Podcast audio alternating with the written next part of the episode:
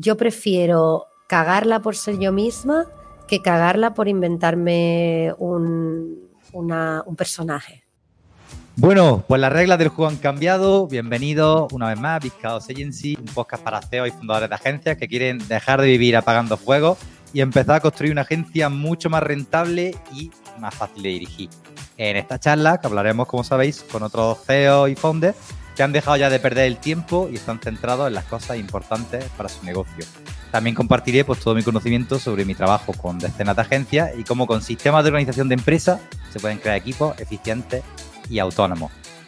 Y en la charla de hoy tenemos aquí con nosotros a Mar Domínguez y yo la verdad que estoy muy contento de que, de que nos acompañe en el día de hoy porque yo a Mar la conocí en una formación que hice sobre LinkedIn y wow, la verdad que desde el principio mmm, dije, bueno, esta tía de dónde ha salido, ¿no? Esa energía, esa caña, ya hablaba sobre creación de contenido en LinkedIn, el LinkedIn es una crack, ahora nos lo, nos lo contará un poquito, ¿no? Cómo fueron sus inicios y todo esto.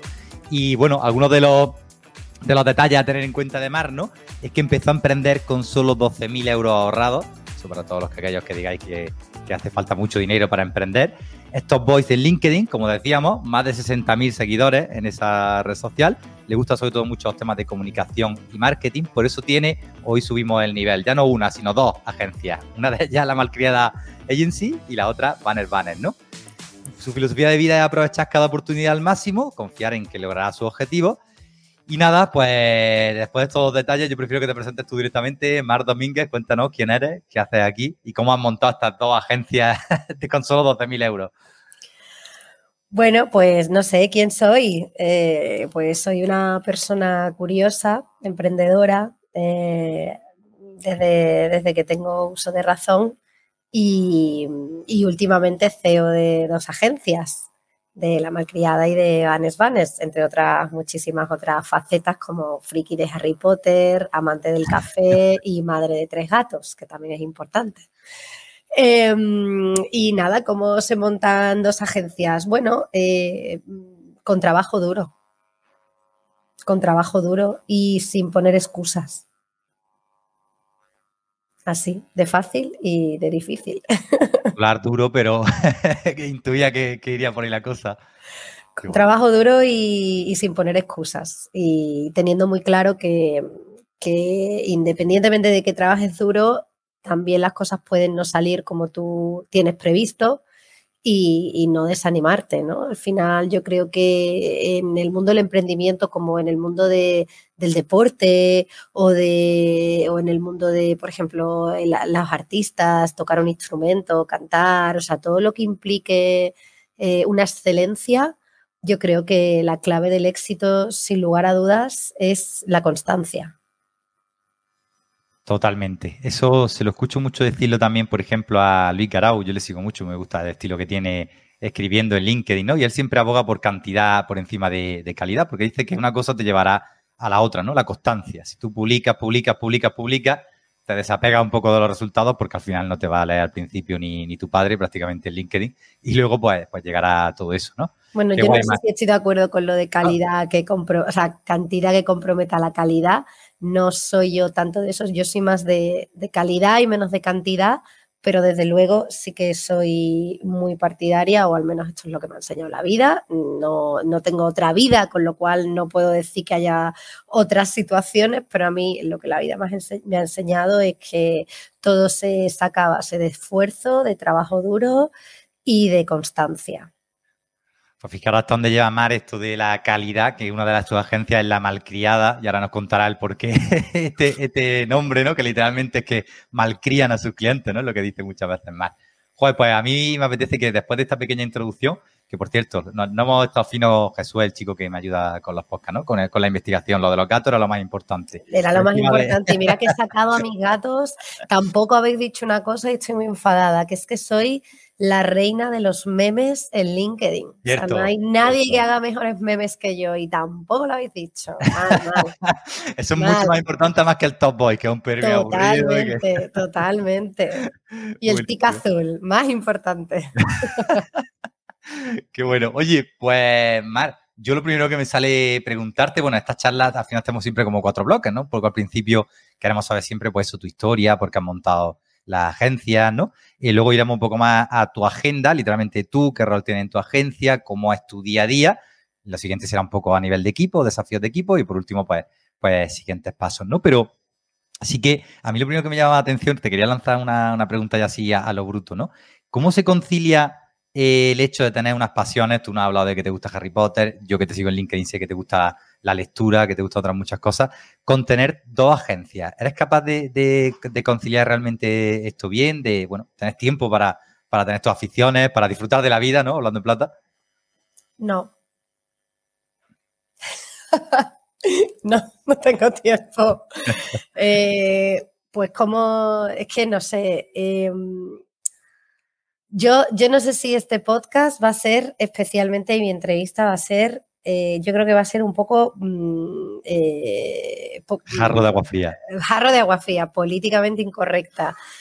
pero no, no es porque, o sea, yo no quiero transmitir desánimo, lo que quiero transmitir es mi realidad, pero mi realidad no necesariamente tiene que ser que yo la viva de una forma negativa, es que yo intento y, procuro y creo que siempre he sido eh, eh, extremadamente honesta.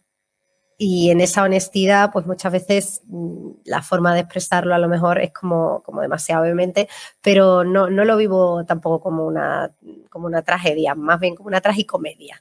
Entonces, em, yo para el punto en el que me encuentro en este momento, en el punto de mi, de mi emprendimiento, al final yo llevo cinco años y medio emprendiendo, pero 100% eh, con la malcriada y en Vanes Vanes 100% las dos siendo yo la CEO, pues llevo al final un año, ¿no?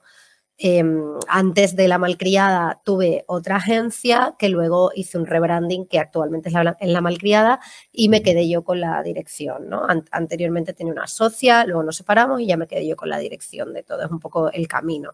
Entonces, yo en el punto en el que estoy puede ser que no sea el punto en el que están el resto de los oyentes o el punto en el que están. Y esto no quiere decir que esté ni mejor ni peor. Yo cuento mi verdad y luego cada uno se puede sentir identificado o no, lo que sea. Entonces, Concilio o no concilio. A ver, yo es que no creo mucho en, o sea, no creo desde mi punto de vista y en mi estado en la conciliación. Es decir, yo ahora mismo tengo un objetivo y vivo para ese objetivo. Y mi objetivo es que mi empresa sea una empresa eh, cuanto más rentable mejor, que tengamos cuantos más clientes con el mejor trato y el trato excelente mejor, quiero un crecimiento sostenido, quiero ir eh, mejorando en los conocimientos de mi equipo, mejorando en nuestros procesos, hay como muchísimas cosas en las que estoy, quiero trabajar ¿no? dentro de mi proyecto de emprendimiento. Y yo ahora mismo como persona y como ser humano estoy 100% focalizada en ello. Entonces, obviamente el espacio que hay para otras cosas, que también hay espacio, pero es un espacio más residual que el que yo empleo diariamente para construir mi empresa y mis objetivos. Entonces, y terminando la respuesta es, mm, no, o sea, hay momentos en mi vida en los que me he centrado más en otro tipo de placeres o de, o de, mm, de hábitos, ¿no? Pero en estos últimos cinco años y medio estoy muy centrada en mi emprendimiento y en mis empresas, con lo cual el resto del tiempo que me queda, pues sí, leo, eh, hago deporte, eh, intento descansar los fines de semana y no, y no trabajar, pero eh, para mí es secundario. Qué bueno. Pues bueno, lo primero, muchas gracias por contarnos esto. No ten en cuenta que el nombre del podcast es Big Chaos Agency, o sea, Gran Caos la agencia, no es el maravilloso mundo del fundador de, una agencia de marketing, con lo cual justo de eso es lo que queremos hablar y justo de eso es lo que queremos visibilizar. Así que, vaya, Mar, como siempre, valiente y, atrevida, pues lo pone ya encima de la mesa. Valiente gilipollas. porque luego yo soy tan honesta que luego, ay, ¿cómo has dicho eso? Y digo, bueno, yo qué sé. bueno, yo creo, mucho, yo creo, mucho, en la honestidad e, en la comunicación. De hecho, creo que, mm, y esto se lo escucho también a, varios, iba a decir gurú, no me gusta nada la palabra gurú, digamos, entendidos de marketing, ¿no? El tema de que ahora, a medida que se vayan inundando las redes sociales con ChatGPT, las diferentes inteligencias artificiales, al final lo que vamos a tener es, pues sí, publicaciones con, unos datos recabados, todo muy bien ordenado, enlatado, enlatado, exacto. Quizás también aprovechará mucho la estructura de cómo el ser humano consume fácil el contenido. Siempre se dice en LinkedIn que, por ejemplo, los formatos de lista funcionan muy bien, pues como que obtiene un valor rápido, pero yo sé que tú vas muy no sé, Yo sigo teniendo más engagement que muchos que hacen posts de esto es lo que tienes que poner para triunfar en LinkedIn. Y digo, ah, pues yo sigo teniendo más engagement y no sigo nada de estos consejos. Eh, tú tienes que ir totalmente diferente, pero ahí es donde vamos, justo lo que tú decías, ¿no? Al final, la honestidad, eso es lo único que no se puede replicar. Además, yo creo que cada vez en las redes sociales nos da más pereza ver cosas artificiales, postureo, o sea... Es que además a mí me, daría pereza de mí misma, es decir, digo, sea, yo creo que al final eh, yo prefiero eh, cagarla por ser yo misma que cagarla por inventarme un, un personaje. Me sentiría muchísimo más defraudada conmigo misma si tengo algún día alguna equivocación o algún por raro o meto la pata, de todos la podemos meter, como es lógico, em, y, lo hago por, por seguir a un personaje o seguir aquello que creo que la gente quiere escuchar y leer, que por ser yo misma.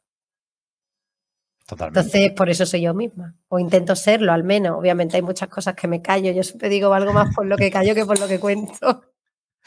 Pues, lo sé por las veces que hemos tratado y además lo que me encanta de ti, Marta, de ya es que esto mismo lo llevas también a la gestión de los equipos, que es justo lo que quiero que, hablemos ahora, ¿no? Uf, qué gran melón. No sé si estoy preparada. Necesito una cerveza para esto. Efectivamente, por la pobre más la he traído aquí a las 4 de la tarde, no le he dejado echarte la siesta, empezamos ya preguntándole si es buena idea tener agencias de, vaya, vamos a cuchillo totalmente con ella. Total, a yugular. Pero como yo sé que es cañera, sé que también nos, seguirá un poco la, pista. Muy bien. Oye, mm, antes de que entremos en la parte de, tu agenda y la parte de conocer un poquito cómo es tu día a día, ¿no? Que ya nos ha adelantado que la conciliación con los hobbies y con tal es compleja, ¿no? Eh, cuéntanos un poco qué hacéis en estas dos agencias, la Malcriada Agencia y, en Banes Banes. Bueno, pues en la Malcriada, eh, bueno, perdón, en Banes Banes somos un hub de producción digital y lo que hacemos es, somos subcontrata de agencias de publicidad y de grandes, y de grandes marcas que lo que buscan es eh, pues un salto de calidad en la producción digital. Nosotros hacemos producción eh, y animación en HTML, tanto de campañas display online eh, como de newsletters, mailing y landings, sobre todo para aquellos clientes que quieren dar un salto de calidad en todas sus comunicaciones, ¿no? Y en sus campañas de paid, pues que quieren una landing especial, no la típica de MailChimp o la típica de Active Campaign, sino que buscan algo mucho más creativo, con animación, que interactúe con la audiencia, es decir, que les aporte algo más. Entonces, yo lo que siempre digo es que somos un hub de programación creativa. Y ahí trabajamos con marcas súper grandes y creo que trabajamos con casi todas las agencias creativas de publicidad de España. O sea, no hay ninguna, creo que por la que no hayamos pasado. Y eso es lo que hacemos en Manes Vanes. Y luego lo que hacemos en La Malcriada, en La Malcriada somos la única consultora barra agencia en España 100% focalizada en empresas B2B y en generación de oportunidades de negocio, utilizando para ello LinkedIn.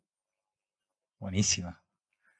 Buenísimo. Pues ya sabéis, aquellas agencias que os cuesta un poquito el tema de LinkedIn, ya nos dejo aquí la tenemos, Tenemos tres o cuatro agencias con las que trabajamos y a las que les buscamos negocios y les hacemos contenido. O sea, hay muchas agencias que nos vienen a buscar. La, la meta agencia somos nosotros.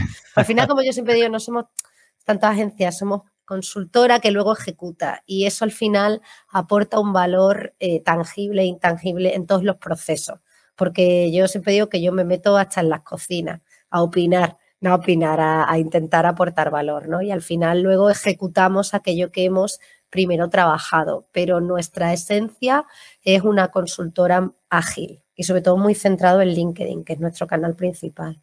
Qué bueno. Yo, fíjate, va, me, estás tocando en un punto de dolor, ¿no? Porque justo ahora estamos grabando a finales de julio, aunque esto seguramente saldrá a finales de agosto, ¿no?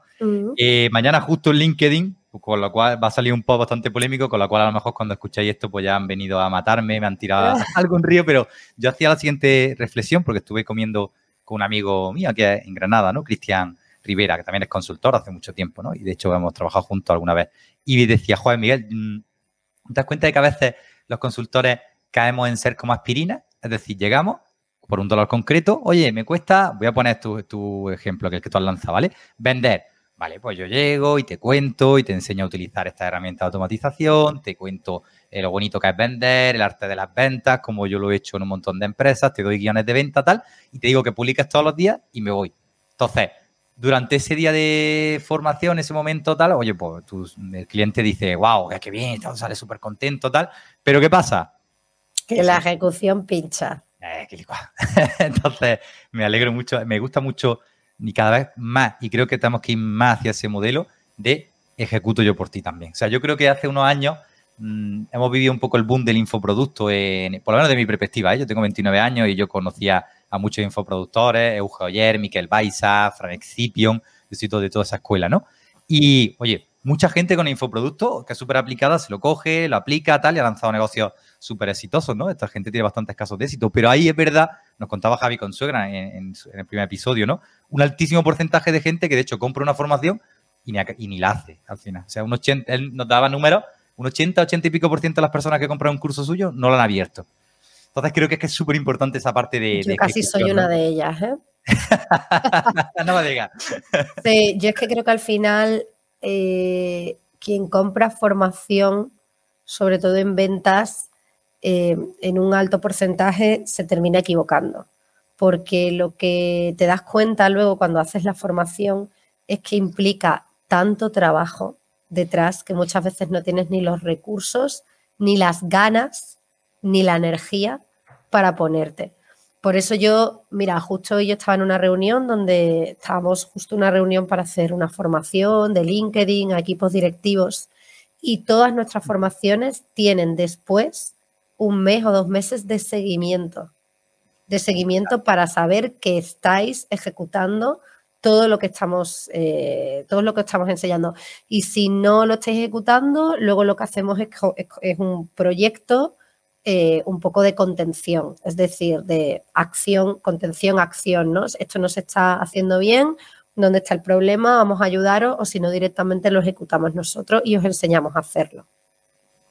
Buenísimo. Pues ahora hablaremos también con respecto a la, hora de, organizar y gestionar los equipos, porque claro, cuando, por lo menos mi, experiencia, a ah, eso has venido, lo siento.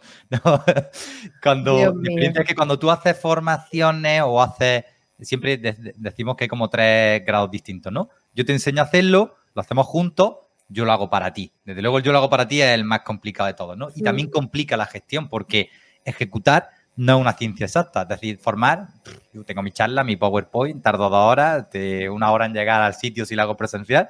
Y luego te chuto ahí eso y, a tomar vientos. Para casa. Ejecutar es algo que está.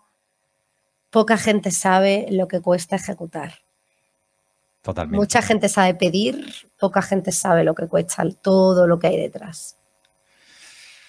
Totalmente. Oye, mm, quería preguntarte, Mar, dicen muchas veces que, que tú has aprendido a enfrentar el miedo, ¿no? Y a cómo utilizar una oportunidad para, crecer y ampliar tu expertise. ¿Cómo has aplicado esto a la hora de, lanzarte a, crear tu agencia, a la hora de hacer crecer los equipos?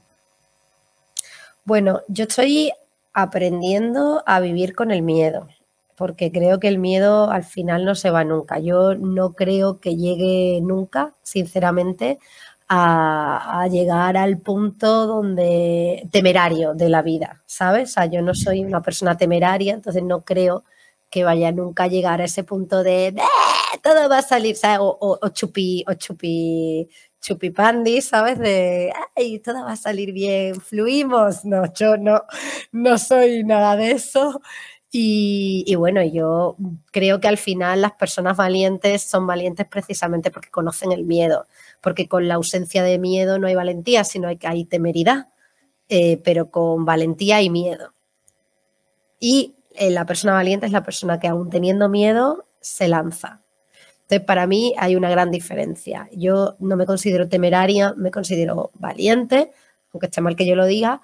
¿Y, cómo enfrento mis miedos? Pues eh, hay miedos que me cuesta más enfrentar y miedos que me cuesta menos. Curiosamente, cuanto más tienes, más miedo tienes también. O sea, cuanto más has conseguido, cuanto más alto estás, cuanto más equipo tengo, cuanto más grandes son mis clientes, cuanto más crece la agencia y sorprendentemente, cuanto más o cuanto menos miedo debería tener yo, porque ya vengo de un histórico que me avala, ¿no? Y que, joder, estos son mis casos de éxito, mi equipo formado, tenemos aquí un empaque brutal, mis 70.000 seguidores, o sea, quiero, el currículum no es para nada cuestionable, ¿no? Y, súper demostrable. Pues cuanto más alto, más miedo tienes. Entonces yo cuando emprendí no tenía ningún miedo porque estaba tan bajo, o sea, tenía tan pocas expectativas eh, mm, eh, positivamente con respecto a, oye, yo quiero apostar por un cambio, pero que si no me sale bien en tres, cuatro meses, pues volvemos para atrás, ¿sabes? No, no pasa nada. Pero cuanto más vas creciendo en todos los aspectos, desde mi punto de vista o desde mi experiencia, cada vez tienes más miedo, porque cada vez tienes más responsabilidad y eso es complicado. Hmm. Ahí toca un tema fundamental una vez más, justo me estás dando en, cosas que, tengo muy presentes, ¿no? Porque yo me, he dado cuenta de que al final, mm, como decías, ¿no? Que muchas veces rozamos la superficie a la hora de solucionarle problemas a nuestros clientes, ¿no? Yo antes implementaba un sistema de, gestión de empresa, ¿no? Había siete herramientas, te ordenaba las reuniones, tu plan de OKR, tenía un poco, un, poco no, un paso a paso para cómo dirigir tu negocio, ¿no? Y el resultado era muy bueno, la gente súper contenta, tal. Pero siempre había un 10 o 15% de agencias en los que no acababa de, arrancar bien la cosa, ¿no? Que al tiempo yo llamaba, tengo bastante buena relación, creo, con casi todos los clientes que, he tenido, ¿no? Tendrían que decirlo a ellos.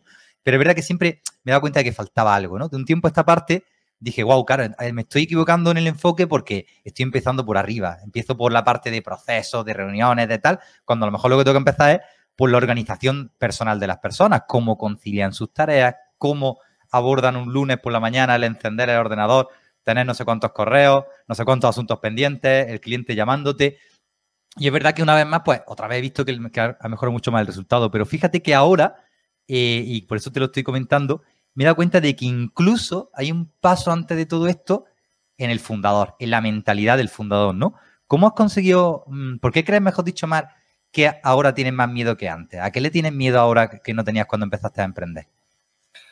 Mira, hay una cosa que, eh, se defiende eh, en pseudopsicología, ¿vale? Que es como que yo, yo, yo he caído en eso también, o sea, yo caigo en todas porque así soy yo que necesito experimentar.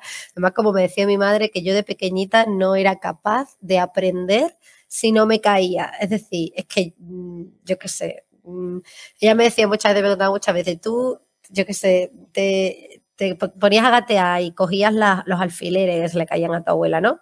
Y los cogía, los cogía y yo te decía, no, no, eso no, no sé qué. Dice, pues el día que los dejaste de coger fue el día que te dije, mira, pon, pincha, pues no lo comas más. Y yo ya, no, ¿sabes? Entonces yo creo que desde pequeña pues, tengo, tengo ese patrón, ¿no? Hay una cosa que hace mucho en psicología que es esta técnica eh, que a mí en ocasiones me ha ayudado, pero que, creo que luego es eh, negativa en mucho sentido, que es esta de agradecer. Agradece todo lo bueno que hay, todos los logros, ¿no? Vale. Entonces, si tú te pones a agradecer todo lo bueno que tienes en la vida y todos los logros, lo que estás generando indirectamente es ansiedad. Porque lo que generas es, ¿y si lo pierdo? ¡Wow!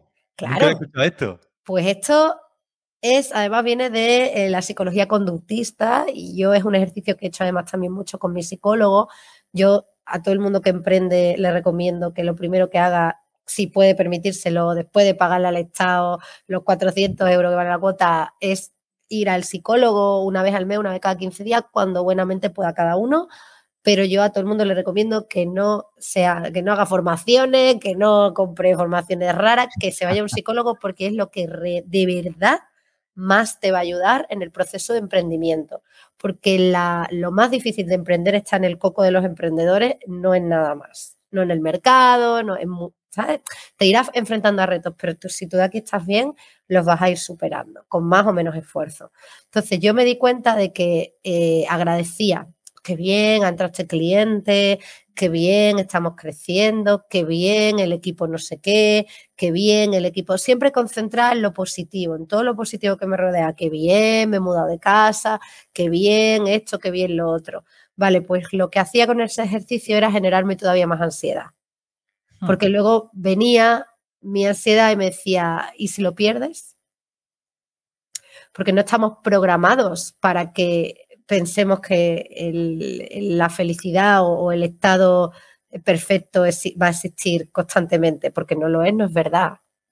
Entonces, em, a mí el miedo me viene desde el punto en el que yo soy consciente de la gran suerte que tengo, suerte currada, porque me vaya bien y porque desde el primer año soy rentable y porque puedo dar eh, trabajo a otras personas y porque puedo genero negocio a clientes y porque las cosas van saliendo poco a poco con muchísimo esfuerzo, pero van saliendo y entonces esto me genera mucho miedo de perderlo. Entonces, cuanto mejor estoy, más miedo tengo. Wow, no sabes, me veo muy identificado, ¿no? Porque es verdad que, ¿qué pasa? Yo bueno, el ejemplo más concreto para mí, el anterior trimestre fue seguramente el mejor trimestre que he tenido, posiblemente como emprendedor, como consultor, segurísimo, ¿no? Y, cuál es mi primera reacción cuando me siento a 1 de julio y reviso y digo, qué bien que lo he conseguido tal, digo, ¿seré capaz de hacerlo otra vez este trimestre? Es que no te vengas arriba. Además, yo vengo también, fíjate, yo vengo, o sea, yo tengo 35 años, soy millennial, eh, soy la generación de las crisis. Yo, eh, los millennials tenemos una cosa especial, ni mejor ni peor, especial, em, que probablemente compartimos con, con, vamos, haciendo un paralelismo, pero con mogollón de diferencias con la generación de nuestros abuelos, ¿no? Con la anterior a los boomers que pasaron una guerra. Es decir, no es que los millennials hayamos pasado una guerra, por favor, que aquí nadie se. Pero quiero decir, hay ciertos paralelismos, ciertos paralelismos o patrones, ¿no? Entonces, nosotros somos generación de crisis. Eh, ¿Qué pasa? Que yo y toda mi generación hemos vivido el ver a nuestros padres, que posiblemente sean boomer también, a nuestros padres irles muy bien y estar en la mierda. Y esto te marca profundamente, porque probablemente si más o menos tienes miedo a 30, 35, 29, 30, 35, esta caída mm, te ha pillado justo entrando, saliendo de la universidad, que es cuando tú te enfrentas al mundo laboral por primera vez. Y si tú ya te enfrentas al mundo laboral por primera vez con una crisis que es la mayor crisis que ha atravesado España, el mundo, aparte de la guerra, por supuesto, desde el crack del 29, pues lo que te hace es que, te, es que en tu ADN, en un momento de tu vida donde te estás formando todavía, pues eh, yo creo que eso marca. Y creo que no deberíamos de echarnos muchas veces tanta culpa a nosotros mismos con respecto a nuestra ansiedad o a que somos una generación con ansiedad o a que somos una generación tal. Y creo que también tenemos que ver un poco y dar un paso atrás y entender también la situación del contexto socioeconómica que nos ha tocado vivir, porque probablemente también haya muchas respuestas en eso. Y eso sí que te ayuda mucho a que dejes un poquito de la ansiedad y a que dejes un poquito el miedo. Lo que no te, ayuda es en los agradecimientos. Buah, el mejor trimestre del año. Buah, Miguel, de puta madre, eres un puto crack, tal, no sé qué. Pero ¿qué pasa? Que luego Miguel llega por la, ya se toma una cerveza con su chica, sus padres, ¡guau, qué bien, qué bien! Lo celebra con amigos y luego llegas por la noche, te acuestas, haces así y dices, ¿y ahora qué? Julio, agosto, meses complicados, donde los haya. ¿Ahora qué? Y si Miguel tiene contratada gente y si tienes unos gastos fijos X, X más Y, o sea, es decir, todo eso genera miedo, pero no pasa nada, al día siguiente te estás levantando igual, ¿sabes? Que es lo que yo te decía y retomo con el principio del hábito. Bueno, yo hoy puedo estar en la mierda y yo puedo, puedo decir, ay Dios mío, me estoy tal, pero yo mañana me voy a levantar a la misma hora y voy a seguir luchando. De esos sí que lo tengo clarísimo. No sé que me dé un, un, un parraque, pero mientras no me dé el parraque, yo mañana me levanto y sigo currando con esta sonrisa y con la mejor de mis energías. Días mejores, días peores. Pero no puedo evitar tener miedo conforme mejor me va. Así que tu clave para luchar contra este miedo, que me encanta este, esto que estás, este tema que estás tocando, ¿no? De cómo nos puede limitar a la hora de emprender, de ser empresario, claro, y cada vez más. Como bien decía, al final, pues una persona que ya tiene el equipo a, 50 personas, 60, 70, la mayoría de gente ya, tío, pues disfruta mucho de, no sé, de lo que has conseguido, pero ah, es verdad que al final, ¿y si lo pierdo? ¿Y si empiezan los problemas? ¿Y si ahora de repente esto está yendo muy bien? Es que nunca terminan los problemas. O sea, si empiezan, no. Ya, hoy, hoy me reía con mi chico y le decía, la semana pasada yo no fue una semana buena. Y esta, no sé cómo, más o menos pinta bien. Eh, y yo le decía a él, semana arriba, semana abajo, semana arriba, semana abajo. Voy un poco así, en esa, en esa onda. Me encanta más porque está, para mí está dando en el quiz de la cuestión, ¿no? Eh, eh, ¿Cómo gestionas? O sea, que tu clave sería, pese a que existe ese miedo, comprendes que existe ese miedo, dejarse de, agradecer y de, porque a veces incluso, fíjate, te puede hacer caer, sentir mal, porque a veces dices, tío, ¿y por qué no? Totalmente, en plan de, no, no, pero tengo que agradecer porque no soy un niño del Biafra. Bueno, ya, claro, claramente no lo eres, pero quiero decir que somos seres humanos con nuestras vulnerabilidades, con nuestros contextos, con nuestra situación. Y a mí, por ejemplo, hay, hay afortunadamente no de la gente que me rodeo, pero sí que eh, cuando estaba emprendiendo estaba rodeada de otro tipo de gente que no entendía el emprendimiento, porque esto es otra, espero que lo hablemos de la soledad del emprendedor y de lo que eh, en tu contexto social también cambia, ¿no? Y, lo, y, cada vez estás más solo. Cuanto más alto estás, cada vez estás más solo. Y eso también es verdad, y cada vez eres más y estás más incomprendido. Y, y, muchas veces, o sea, yo hablaba con esta gente y me decían, pero ¿por qué te quejas si te va bien?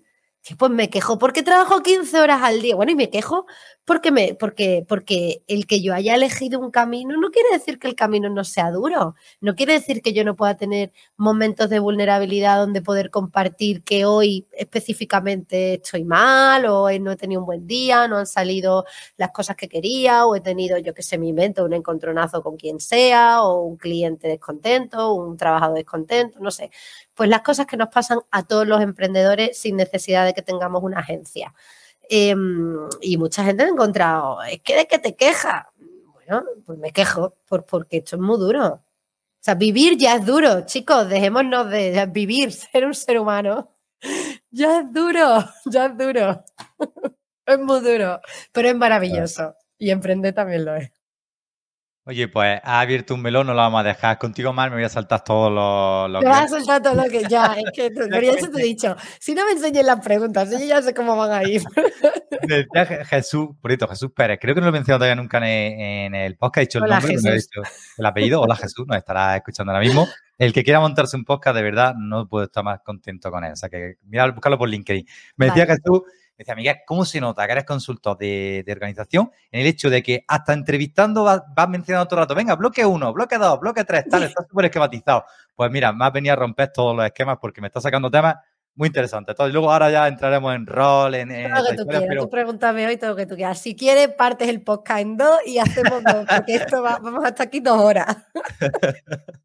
¿Cómo es, Mar, el hecho de eh, sentirte cada vez más sola dentro de tu emprendimiento? Eso es brutal. Eso es durísimo. No, solo se puede entender cuando se vive. Lo peor no es que eh, te sientes, o sea, hay como dos cosas, ¿no? Una parte es que te aíslan y otra que te aíslas. Pero es, es como, tiene dos vertientes. Cada vez la gente te aísla más y cuando hablo de la gente no hablo de un ente, la gente, esa gente, no. Trabajadores, eh, clientes, familia, amigos, ¿vale? todos los seres humanos que nos rodean y con los que conectamos y estamos en contacto, cada vez te aíslan más em, y tú cada vez te aíslas más. Y solamente se puede romper Em, con comunicación. Primero, siendo consciente de que para bien o para mal tú tienes un rol diferente al resto y eso es lo más importante. O sea, tú em, estás, formas parte de algo que te trasciende a ti mismo. las decisiones que tú debes de tomar. Yo siempre digo una cosa, ah, yo hay, yo no tomo ninguna decisión o intento no tomar ninguna decisión desde el ego, desde lo que es bueno para mí personalmente, lo que me gustaría. Spoiler, alguna vez me ha encantado decir a alguien, oye, pues ¿sabes qué te digo? Que eres un gilipollas o una gilipollas. Pues muchísimas veces me ha apetecido, muchísimas pero en, diferentes ámbitos, ¿eh? no digo ni clientes, ni trabajadores, ni nada, sino en, todo lo que me pueda rodear, ¿vale? Pero nunca lo he hecho.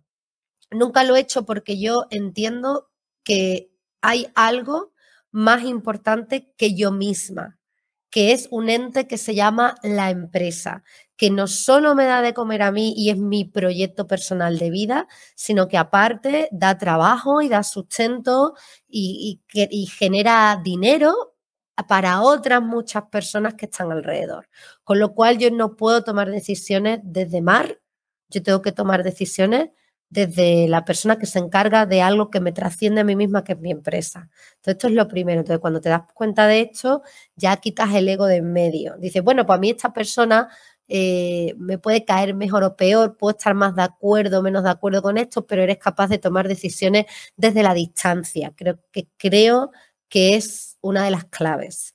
Tomar desde la distancia. No dejar de sentir, cuidado, sino tomarla desde la distancia. Y luego, en segundo, en segundo lugar, rodearte de personas que te entiendan. Tienes que tener claro que es probable que tu, tu, lo, que tengas lo que tienes alrededor se mueva, se tambalee de una forma u otra.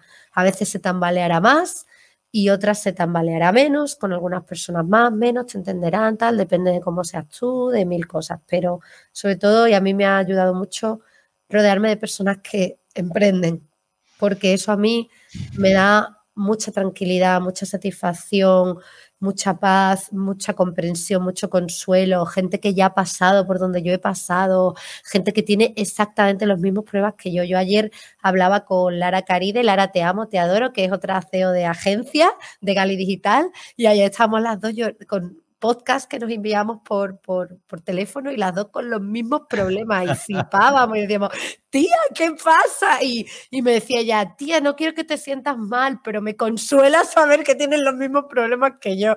Y digo, pues claro, porque todos tenemos al final los mismos tipos de problemática y esto ayuda mucho, muchísimo. Pero, y para terminar, estás solo. Lo estás, en cierto sentido lo estás y no pasa nada. Pero hay que asimilarlo y cuanto antes lo asimile, mejor. wow. Lo siento, ya he dicho que yo oye, un popular opinion. O sea, a mí me van a llover, o sea, me van a dejar de seguir de los 70.000 seguidores. o no, no lo sé. O no, se dobla, ¿eh? No te creas. ¿eh? bueno, yo lo único que quiero decir aquí es que yo hablo desde mi experiencia personal. No intento eh, ni hacer apología de nada, ni del esfuerzo, ni detrás, ni nada, sino yo hablo de mi experiencia. Es la mía y no intento ofender a nadie con mi experiencia sino que es lo que yo he vivido y yo no puedo hablar de cosas que no he vivido al final o no he experimentado. Entonces, un poco...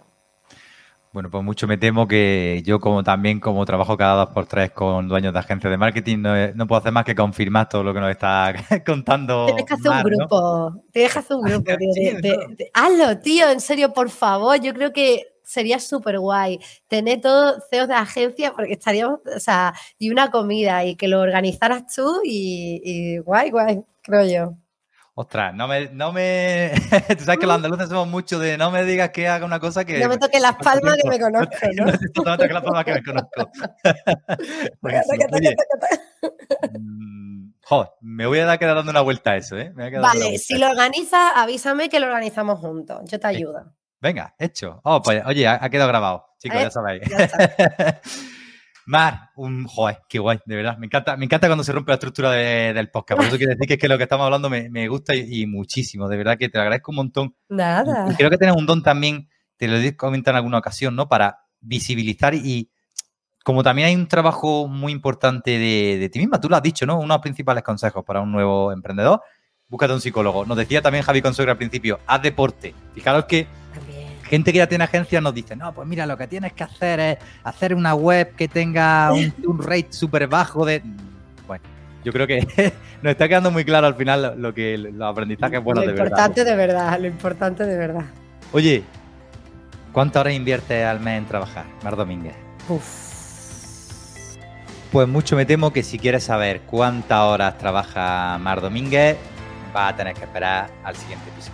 Sí, lo sé, ahora mismo me odia, está en todo tu derecho, te entiendo, yo también lo haría, pero es verdad que, bueno, se nos fue un poco largo el, episodio con, con Mar y no podía ser de otra forma porque espero que hayas disfrutado tantísimo como yo esta primera parte en la que Mar nos muestra el lado más humano de, de ser CEO de una agencia de marketing, ¿no? Porque ya habrá tiempo, al final estamos empezando en el podcast, ¿no? Y dentro de poquito vendrán episodios que, haremos en solitario, tú y yo, charlas sobre metodologías, herramientas, cómo afrontar diferentes retos, cómo tener una agencia mucho más rentable, cómo tener más involucrados los equipos, mejorar las reuniones, tener los dashboards, etcétera, ¿no?